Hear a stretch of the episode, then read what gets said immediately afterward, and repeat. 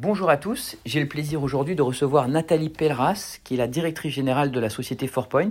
C'est la société euh, filiale du groupe Erez qui s'occupe de toute la location d'actifs sur les marchés cotés, donc tous les marchés financiers, et la sélection toute particulière des fonds en architecture ouverte que l'on recommande à nos clients. Bonjour Nathalie. Bonjour Patrick. Et le sujet d'aujourd'hui qui nous interroge beaucoup, c'est la partie chinoise. Et donc la Chine, euh, quelles conséquences avec tout ce qui se passe en ce moment en Chine sur l'économie mondiale? Alors en fait, quand on veut répondre à cette question, il faut regarder déjà qu'est-ce qui s'est passé depuis, depuis cet été sur la Chine. Il y a eu deux éléments qui ont perturbé les marchés chinois et donc l'ensemble des marchés asiatiques vu le poids de la Chine dans cette économie et donc le reste du monde. C'est un, une mainmise réglementaire gouvernementale de plus en plus importante en Chine, qui à la base est liée sur euh, un principe assez euh, éthique, qui est que la Chine veut essayer de faire en sorte que sa croissance euh, arrête de créer des inégalités.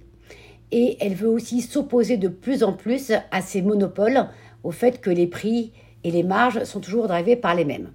Ça a comme conséquence quoi? D'agir sur les gros mastodontes de l'économie Internet, euh, et notamment les Tencent et Alibaba. Pourquoi? Parce que ils considèrent qu'ils ont des positions un peu anticoncurrentielles et qu'ils favorisent leur propre système, par exemple, de paiement au détriment des systèmes de paiement concurrents qui sont interdits. Ça, c'est une liberté économique qu'ils ne conçoivent pas et donc ils les sanctionnent. Et ce qui veut dire que demain, la croissance future de ces gros groupes, euh, elle n'est pas remise en question, mais il y aura peut-être moins de marge. Ils font peut-être beaucoup moins d'argent dans le futur qu'ils ont pu en faire dans le passé. Et puis il y a l'autre élément qui est par rapport aux classes moyennes où en fait le gouvernement chinois comment, veut créer une espèce de façade de dire qu'il privilégie la classe moyenne et qu'il faut arrêter ces, ces, ces, ces, différences entre les riches qui ont accès à beaucoup de choses et les pauvres qui n'ont accès à rien.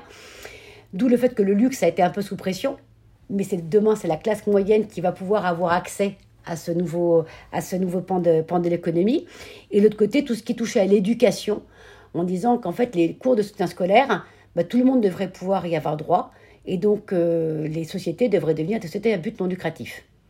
Donc, l'idée sous-jacente, elle peut, être, peut paraître louable, euh, mais l'impact sur ces gros euh, ces, grosses entreprises de l'économie chinoise et également mondiale, parce que quand on parle de ces acteurs-là, il y a quand même un, un, rayonnement important.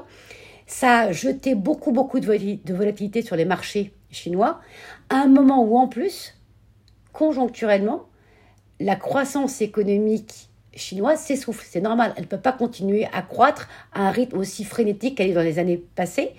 L'effet confinement Covid derrière a également des répercussions. Donc en fait, il y a une espèce d'effet ciseau qui fait qu'au même moment où ce, poumon de production ben, s'essouffle un petit peu, et la demande mondiale est là, mais le temps que le relais de la demande intérieure euh, prenne la suite, c'est un peu tangent.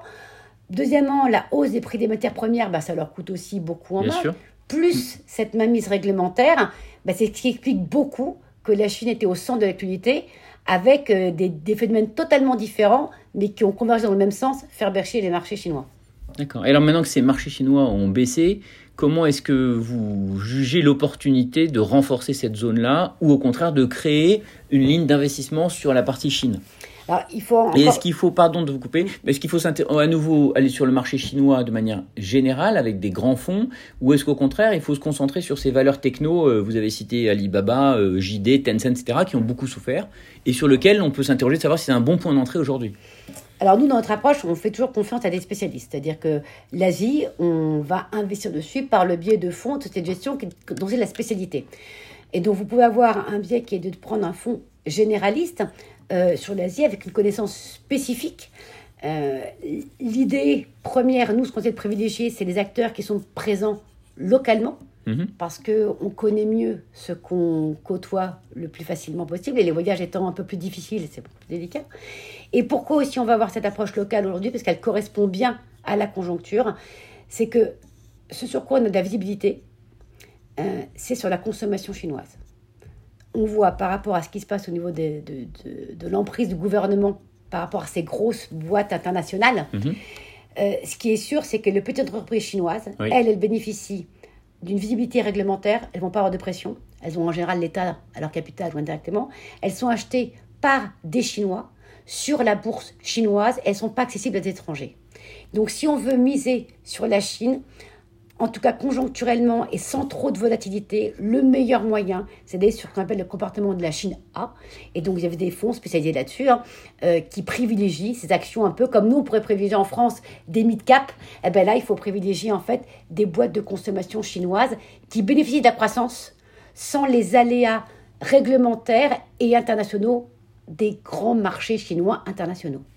C'est très clair. Ben, merci beaucoup pour cet éclairage, Nathalie, et à bientôt. Merci.